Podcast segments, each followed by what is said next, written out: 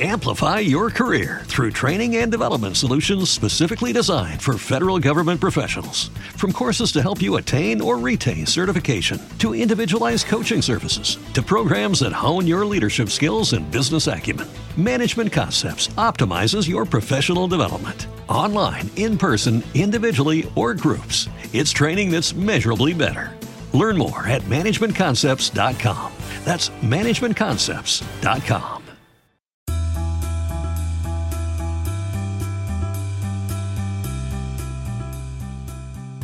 Hola amigos, ¿cómo están? Estamos de gira por México entrevistando a grandes personalidades aquí, así que bienvenidos a un nuevo episodio de Invertir Joven. Mi nombre es Cristian Arens y les doy la bienvenida. Este podcast tiene como objetivo principal ayudarte a volverte tu mejor versión a través de la educación financiera y crecimiento personal. Aquí creemos que si tú logras cambiar tu mentalidad, lograrás cambiar tu realidad. Es por eso que normalmente hablamos de inversiones, finanzas personales, emprendimiento y crecimiento personal, aunque a veces hablamos de otros temas que nos causan interés. La frase de este podcast es el dinero es un excelente esclavo, pero un pésimo amo. Aquí van a aprender a hacer que el dinero trabaje para ti, para que tú puedas tener más tiempo y energía en hacer las cosas que realmente te gustan y te apasionan. También queremos invitarte a que te suscribas si es que aún no lo has hecho y que revises la descripción porque van a haber enlaces muy relevantes. Que disfrutes este episodio y si te gusta, no te olvides ponerle 5 estrellas.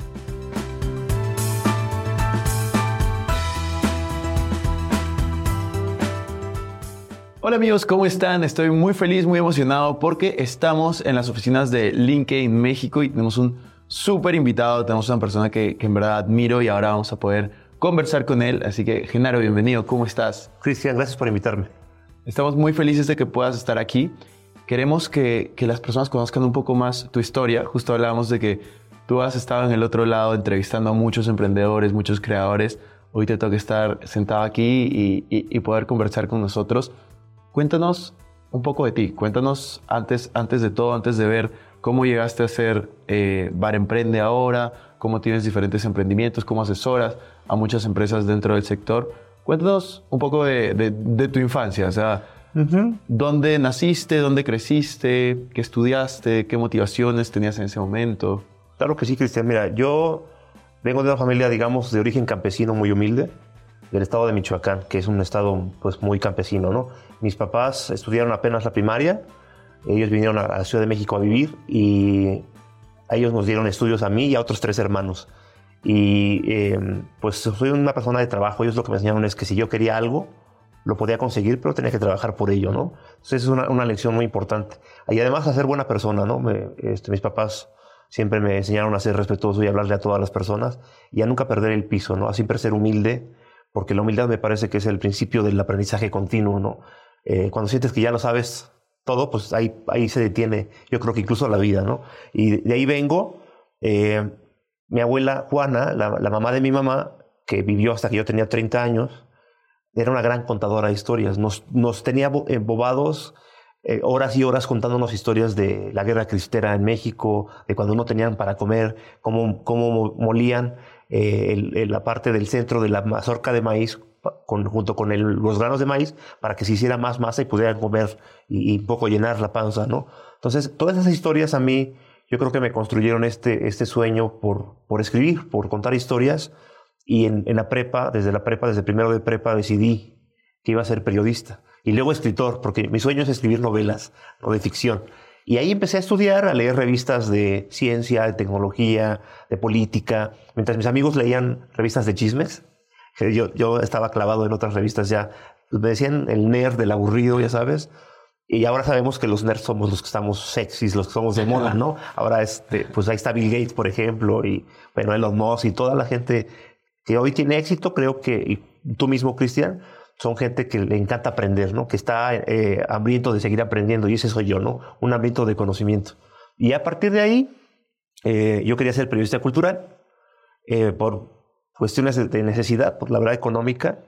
estuve buscando trabajo en todos los periódicos de México, en todas las revistas, en todas las estaciones de radio y televisión y nadie me daba trabajo. me reencontré con una amiga y un amigo de, de la escuela, de la universidad, en el periódico El Universal que es uno de los más importantes aquí en México, tiene más de 100 años de historia. Y me dicen, pues no, no, aquí no hay este, trabajo para ti. Eh, en cultura no hay. Hay en finanzas, me dice Paco, un, amigo de la universidad, me dice, hay, hay chance de que sea secretario de redacción en, finanzas, ¿te interesa? Y era un sueldo súper bajo y, y, a mí no me gustaban los números ni las matemáticas. Dije finanzas, me dio pánico, pero lo hice. ¿no? Me metí porque necesitaba comer. Y me metí a partir de ahí y llevo 23 años haciendo esto. Desde ahí empecé a crecer y, y a pasar de un medio a otro. Eh, He estado en los periódicos más importantes del sector financiero, en el financiero, en el economista, este, dirigí la revista Ejecutivos de Finanzas, eh, la revista Expansión, que antes de que llegara la marca Forza México era la revista más importante de negocios, yo creo que de la TAM. También fui editor ahí, luego fui eh, el, yo diría el papá del, del portal de Forbes en México, el forbes.com.mx, porque la revista de Forbes llegó a México, pero llegó física, no, no habían lanzado el portal, lo cual claro. hoy es absurdo, ¿no? Y entonces a mí, por la experiencia que yo tenía en el financiero online, me llaman para lanzarlo desde cero y fui director digital de, de Forbes durante tres años. Luego me, me, llamaron para dirigir la revista eh, Entrepreneur. Fui director editorial de Entrepreneur durante tres años. Hicimos eventos increíbles, Cristian. Hacíamos un premio Entrepreneur para invitar a que todos los emprendedores de México se inscribieran de, llegaban 4.000 solicitudes, wow. de ahí elegíamos 60, los invitábamos a las oficinas de Facebook a capacitarse durante todo el día, con ocho mentores increíbles, ahí desayunábamos, comíamos, echábamos el trago ahí durante todo el día, y de ahí elegíamos a tres ganadores por tres categorías. Y luego hacíamos una fiesta, era padrísimo, ¿no? Hacíamos eventos para 3.500 personas, llenábamos foros completos para eventos de emprendedores, ¿no? Es una cosa que todavía extraño, la verdad. Claro. Y luego... Eh, llega la pandemia. Llega la pandemia y un, el, último lunes de, de, abril de 2020, y estaba trabajando en casa, mi, mi, jefe entonces me llama por teléfono y me dice, se acabó, es tu último día, te vas tú, te van 20 personas más, eh, la, la, pandemia ya no nos deja seguir, pues, pudiendo trabajar con este equipo, lo redujeron a tres personas y... Y a partir de ahí me, me, obligué a ser emprendedor, ¿no? Porque pues llevaba tres años siendo director de Entrepreneur y todo el mundo me decía, ¿y tú cuándo, no? ¿Qué te pasa? O sea, estás hablando de emprendimiento, pero tú no has emprendido. Tenía entonces una columna que se llamaba Emprendedor de Closet. Un poco yo también me, me estaba yo ya perfilando a eso. Y entonces pues, tenía un hijo de un año y medio, ahorita tiene cuatro, Daniel, y mi esposa me dijo, ¿de veras? O sea, ¿de veras te vas a animar a emprender ahorita en pandemia con un hijo de un año y medio? Sí, y a partir de ahí este, creamos Bar Emprende y pues ya llevo tres años este, como emprendedor. Cuéntanos un poco de Bar Emprende. ¿Qué, qué es para las personas que no lo conocen? ¿Qué... Pues Bar Emprende es un ecosistema de contenido eh, que nació en pandemia. Un poco yo, lo, mi lógica era, a ver, es pandemia, ¿yo qué puedo aportar? a la gente que me sigue, porque tampoco iba a empezar desde cero haciendo cosas de, por ejemplo, de comida, ¿no? Claro. Si mi, mi, digamos, mi expertise y la gente que me conocía y que me seguía estaba en el sector negocios. Entonces, ¿qué puedo hacer yo? ¿Qué puedo aportar en la pandemia? Entonces, pues la verdad es que todas las empresas estaban cerrando, estaban quebrando, estaban corriendo gente masivamente. No había un libro, no había una escuela de negocios que te dijera, no había un precedente, ¿no? Entonces yo dije, vamos a preguntarle a la gente que está a pie de cañón, a los empresarios, a los emprendedores, qué están haciendo para liberar esta pandemia e incluso para seguir creciendo, porque pasaba, ¿no? Y eso fue la primera idea, eh, hacer una entrevista uno a uno, pero de personas, no de empresarios, de personas, de corazón a corazón. Pero no quería hacerlo en Zoom, porque decía, bueno, todo el mundo está hablando y haciendo webinars y todo, estamos hartos de Zoom. Zoom nos remitía a pandemia. Yo quiero le dije a mi esposa un día comiendo, le digo, quiero llevar a la gente a través de la pantalla de su computadora a otro lado, que por 20 minutos se olviden de la pandemia, a un lugar íntimo donde podamos platicar de corazón a corazón. Me dice, pues a un bar. Y los bares y restaurantes estaban cerrados. Entonces buscamos aliados y empezamos a, a, así a conseguir buenas entrevistas y a llevarlos al bar. Grabábamos cuatro o cinco episodios en una sola jornada, eh, con el, con la, pensando un poco que que iba a haber inspiración, que iba a haber conocimiento de primera mano para una situación tan difícil y además pues que nos la íbamos a pasar bien porque iba a estar el bartender haciendo su show con los claro. tragos y todo. Y jaló muy bien, pegó muy bien. Luego lo, ya lo, ahora se ha formado un, un, ecosistema de contenido. Este Bar Emprende ahora está en todos los podcasts, está en YouTube, está en Dailymotion, en video. También nos replican MIT Sloan Management Review México, nos replica Más por Más, periódico nacional, y nos replica Reporte Índigo en printing web, porque entonces tú puedes leer, escuchar o ver Bar Emprende. Claro. Y además hacemos, por supuesto, reels, stories, este, lecciones, hacemos muchas cosas. Incluso ya nos está replicando una- un canal de televisión eh, de cable en Perú y un canal de televisión de cable en, en Chile Wow. también. Entonces, así el Bar Emprende se ha hecho, yo le llamo tribu, se ha hecho de yo quiero estar aquí, yo te puedo aportar esto, yo pongo esto, yo pongo lo otro. Así hemos hecho las fiestas de Bar Emprende. Y mi propósito eh, con Bar Emprende es promover el espíritu emprendedor y el pensamiento emprendedor en toda la población. Yo siento que no importa que no tengas una empresa. Necesita, la pandemia nos hizo ver que no podemos seguir siendo godines, como decimos aquí en México. O sea, no puedes ser alguien pasivo. Claro, tienes que traducir eso de Godines porque si Sí. no, yo te lo entiendo, pero... Sí, Godines es, Godines es, eh, amigos, es una palabra que usamos en México un poco denigrante y un poco eh, criticando a una actitud pasiva de un empleado que solo va a calentar la silla. Una persona que no tiene ningún espíritu de, de cambiar las cosas, que es conformista, que solo va porque ahí le pagan, que solo espera los días de quincena para que le paguen, las vacaciones y que no tiene ninguna motivación y ninguna inspiración para, para la empresa. Solamente está ahí pues, porque, por, por estar. Entonces, yo siento que hoy puede ser empleado de gobierno, de privado, puede ser barrendero, puede ser amo o ama de casa, puede ser periodista, puede ser médico, pero todos ha- hagamos lo que hagamos, necesitamos ser, yo le llamo homopreneurs. De hecho, tengo una tesis que, que habla de esto. Eh, el término homopreneur se me ocurrió en, en pandemia pensando que el ser humano nunca había sido Homo sapiens. El ser humano nunca fue Homo sapiens, porque Homo sapiens es el que sabe, ¿no? Y nosotros nunca hemos sabido nada. Realmente somos una especie que sigue aprendiendo. Lo que sí somos es emprendedores desde que nacimos como especie. Y ese emprendimiento, esas ganas de, averiguar qué es, cómo funcionan las cosas, de aprender más cosas, e incluso de apoyarnos en equipo, nos ha llevado a la luna, nos ha llevado a construir un celular, nos ha llevado a, tener hoy una comunicación este, a- en cualquier momento en tiempo real a cualquier parte del mundo. O sea, ese espíritu emprendedor no debemos de matarlo, debemos regresar a él, alimentarlo con, con podcasts como el tuyo, eh, crear todo el tiempo cosas nuevas y quejarnos menos y hacer más. Siempre pienso eso. Eh, en México, no sé, no sé en tu país, pero aquí en México es un deporte nacional, quejarse. Quejarse del presidente, quejarse del- de la inflación, del clima, del tráfico, de todo. Nos estamos quejando todo el tiempo. Pero a mí me parece que en vez de quejarte, debes de hacer lo que te toca a ti. Y eso es para mí ser homopreneur. Dejar de quejarte y decir, a mí me toca mi partecita para cambiar al mundo, para hacerlo mejor, es esta y la voy a hacer. Totalmente, no, estoy totalmente de acuerdo. Yo creo que lo de las quejas es universal, eh, sucede muchísimo y, yo siempre digo que pues los emprendedores normalmente son lo opuesto a las quejas, porque es- ves un problema y lo conviertes en una oportunidad y simplemente actúas sobre eso, ¿no? Y dejas de, de- de hablar de eso. Tú has hecho, ya llevas más de 20 años dentro de, de- de este rubro. Quería preguntarte, ¿te acuerdas de dos, tres o tal vez una que venga a la mente entrevista que tú hayas hecho eh, que te haya impactado y tal vez nos puedas compartir algún aprendizaje de, de, esas, de esos episodios? Tengo varias, pero la que siempre comparto primero y que me sigue inspirando esta persona, lo entrevistamos para Entrepreneur y también luego lo, lo volví a entrevistar, fue de mis primeros invitados para Bar Emprende, fue de las personas que me dijo, no sé qué es lo que, está, lo que vas a hacer, que era una idea, Bar Emprende apenas era una idea, pero lo invité y aceptó y fue a ese primer bar que abrimos, eh, lo abrieron para, para nosotros, para grabar, porque estaban cerrados, ¿no? Se llama Lalo García, Eduardo García, es un chef mexicano, es uno de los mejores top chefs de Latinoamérica.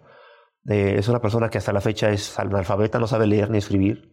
Eh, a los cinco años nunca a los cinco años no conocía a su papá, no sabía quién era el papá, porque su papá se había ido de ilegal a Estados Unidos. Vivían en un pueblo de México muy, muy pobres. Y en algún momento eh, el papá les, les dice, vénganse, alcáncenme acá en Estados Unidos.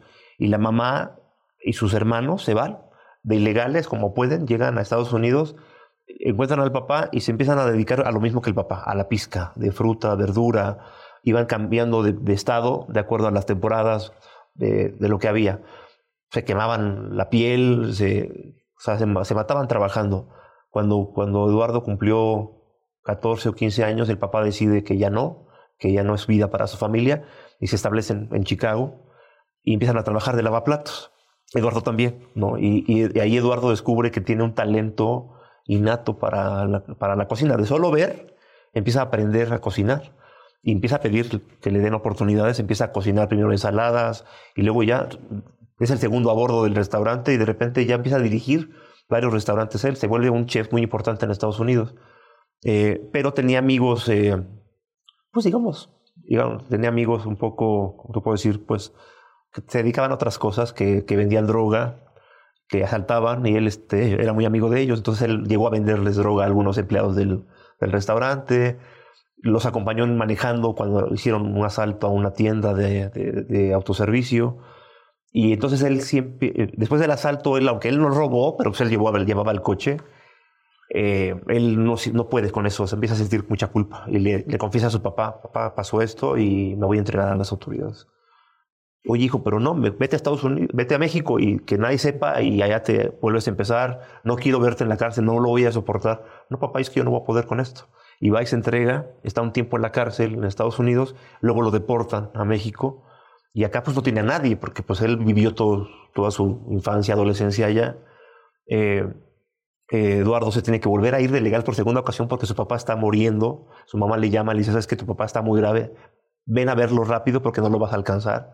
Se vuelve a ir de mojado, se vuelve este, de ilegal y llega, el papá mejora, el papá no muere, y empieza otra vez desde cero a lavar platos y otra vez vuelve la historia otra vez y vuelve a ser un, chef súper exitoso hasta que parece ser que alguien que le tenía envidia lo denuncia como ilegal, lo vuelven a deportar.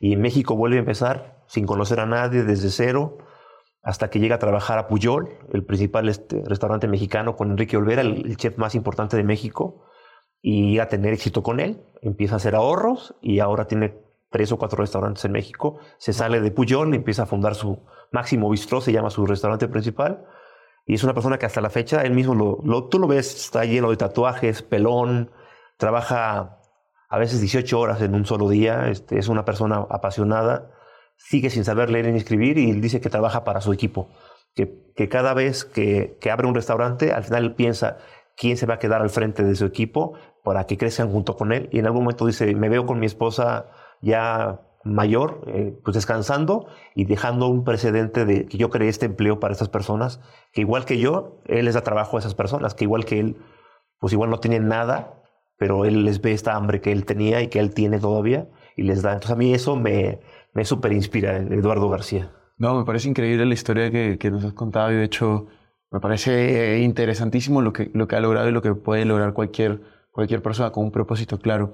Cuéntanos también un poco dentro de tu experiencia, dando, o sea, tú entrevistando, por ejemplo, ¿qué consejo le podrías dar a las personas que quieren empezar, ya sea un podcast o empezar en el periodismo o empezar a, a escribir?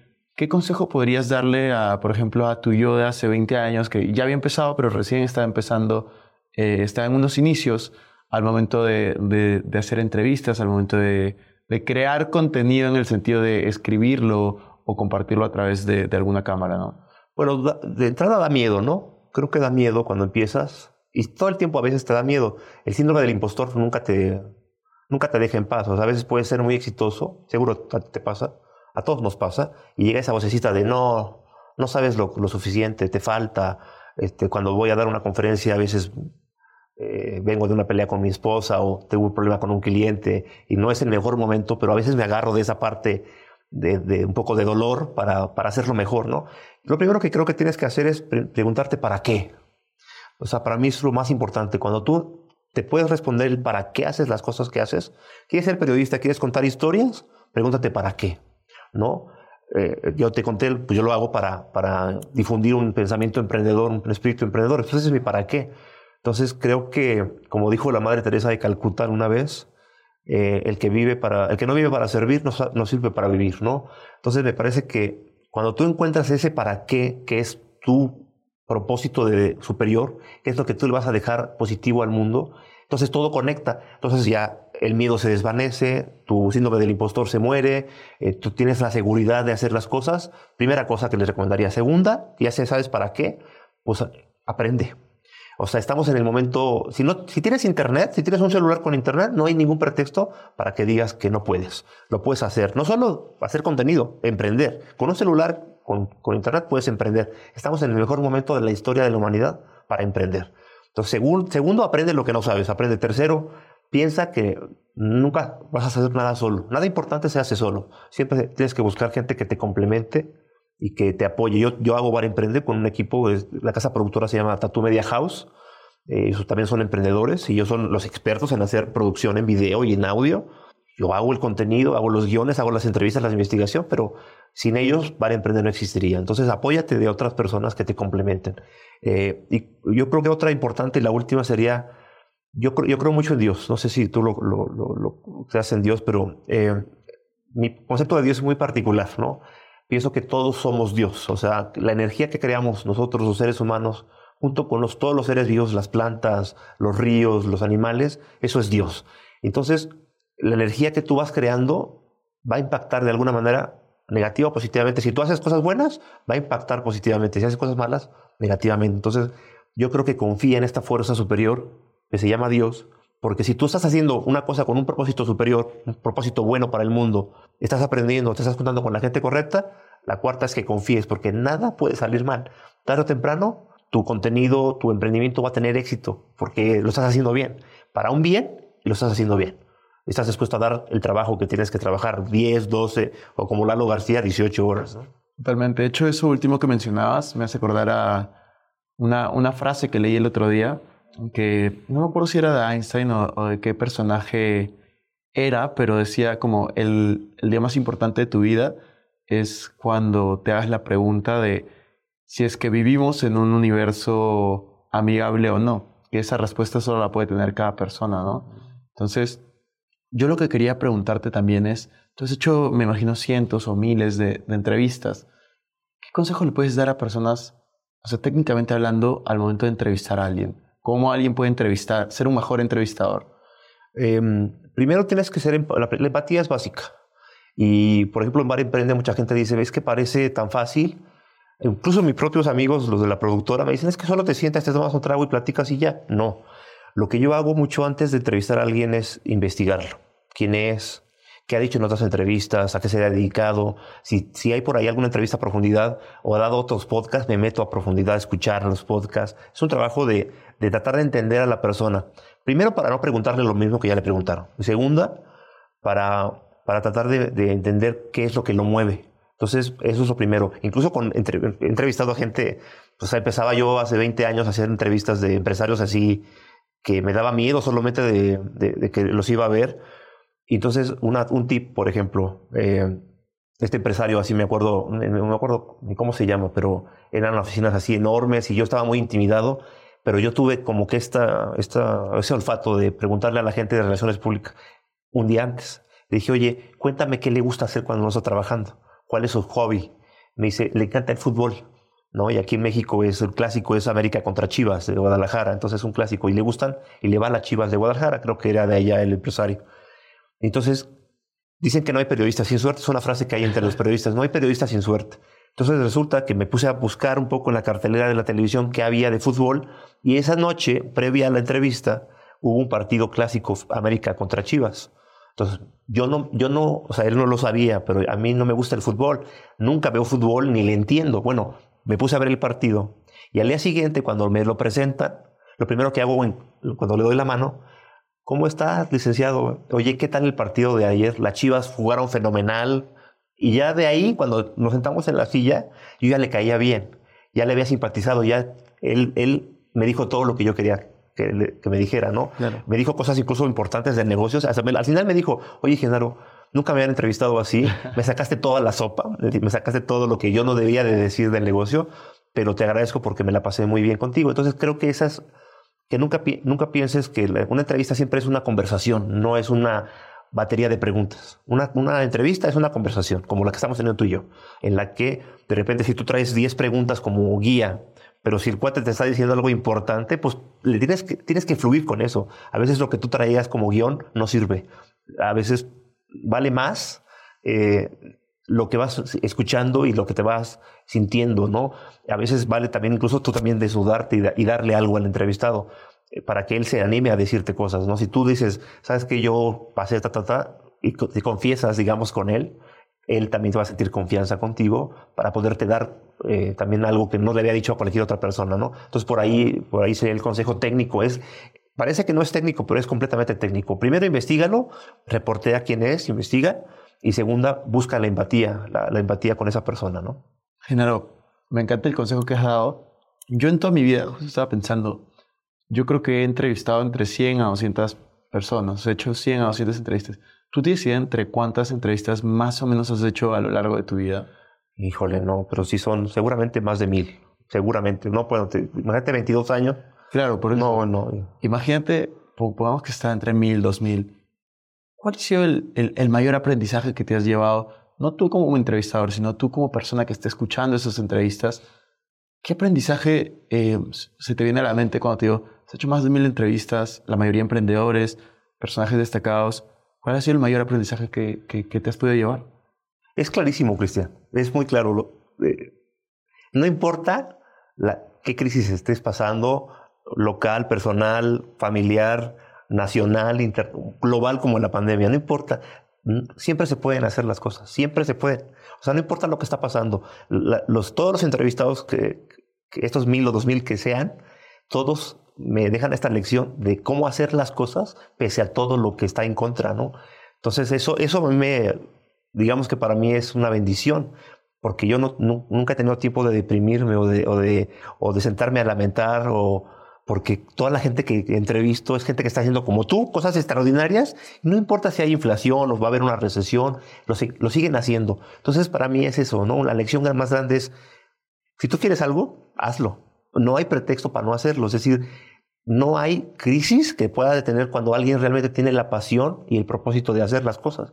Y para mí eso es muy poderoso, ¿no? Muy poderoso, porque por eso es que a veces me, da un poco de coraje o de tristeza, ¿no? Que ver tanta gente, te decía, criticando, quejándose, pero no haciendo. Total. Qué, qué, qué interesante lo que nos comentas. Y ya siempre cuando cierro este podcast hago como cinco preguntas rápidas. De acuerdo. Este, que en verdad me, es por una curiosidad que yo tenía, así que comienzo a hacerlas. La primera pregunta que hago es, si solo tuvieras 100 dólares, imagínate, no tienes nada de patrimonio, tienes 100 dólares, ¿en qué los pondrías o qué harías para poder crecer? Pues yo creo que en, un aparato, no tuviera nada más que eso, más que 100 dólares, pues me compraría un celular y con conexión a Internet. Segunda pregunta que hago muy, muy comúnmente al final es, ¿cuál es el libro que más veces has recomendado o regalado? Uno que quieras recomendar. Hay, dos, porque siempre, como yo soy uh, alguien que en algún momento quiere escribir novelas, pues leo mucha ficción. Eh, entonces, del lado de ficción, eh, se llama, este es eh, Ítalo Calvino, se llama El varón rampante. Es una historia de ficción de un adolescente en el siglo XVIII que, pues como todos los adolescentes, se revela contra su padre por alguna tontería de, de que no se quiere comer la sopa y entonces el cuate, para rebelarse, se sube a la copa de un árbol afuera del, castillo y nunca más baja. A partir de ahí empieza a viajar por todo el mundo entre copas de árboles.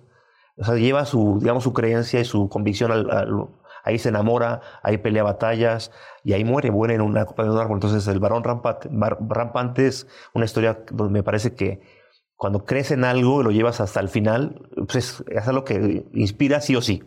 Y la parte de, digamos, de, ensayos y eso, eh, pues me, sigue pareciendo que eh, Yuval Noah Harari es para mí un pensador que todos tenemos que leer, eh, y especialmente Sapiens, Sapiens de, Yuval Noah Harari, que su trilogía me parece pues imperdible. Es, Sapiens, es Homo Deus y es 21 lecciones para el siglo XXI.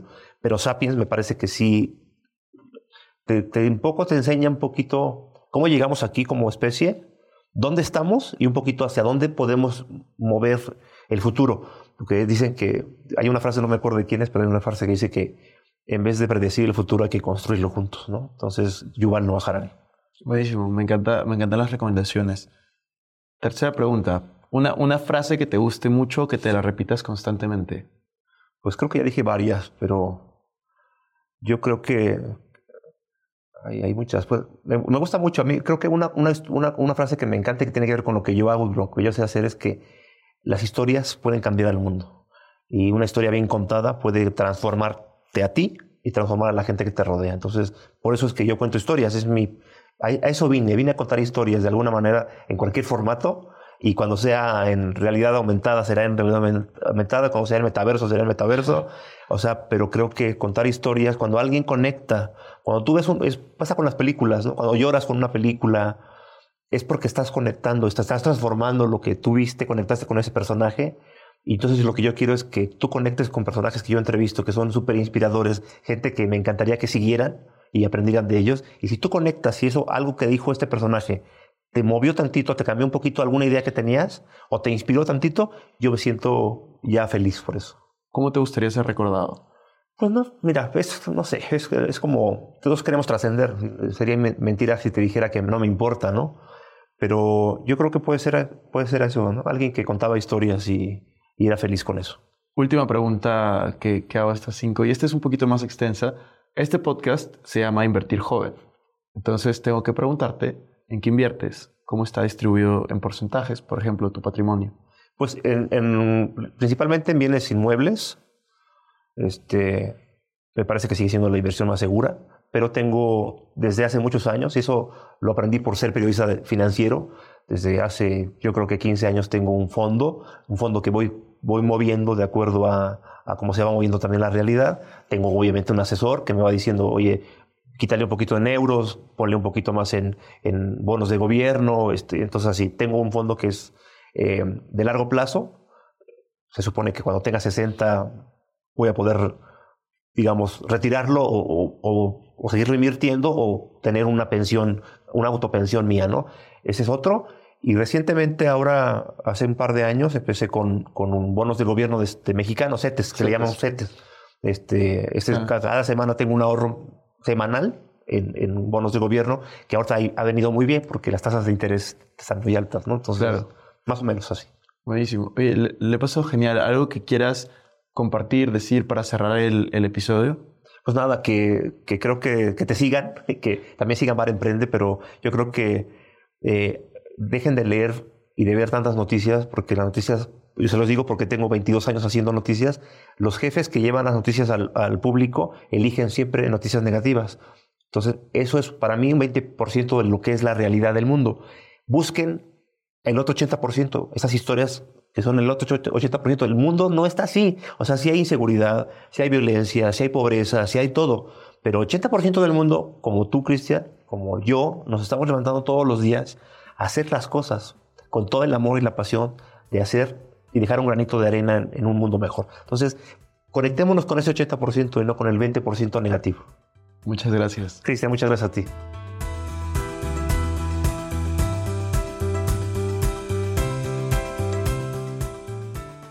Bueno amigos, eso fue todo por este episodio. No me quiero ir sin antes invitarte a que te suscribas a mi canal de YouTube. Me puedes encontrar como Cristian Arens. En la descripción vas a poder encontrar los links para estar conectados en mis demás redes sociales. Y no te olvides de visitar nuestra página web invertirjoven.com, donde van a encontrar artículos de finanzas personales, inversiones y emprendimiento.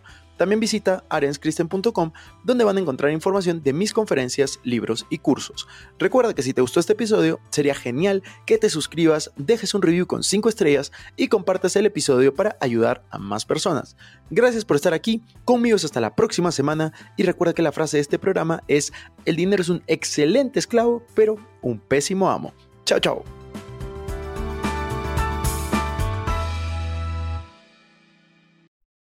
Este es un podcast producido por Explora.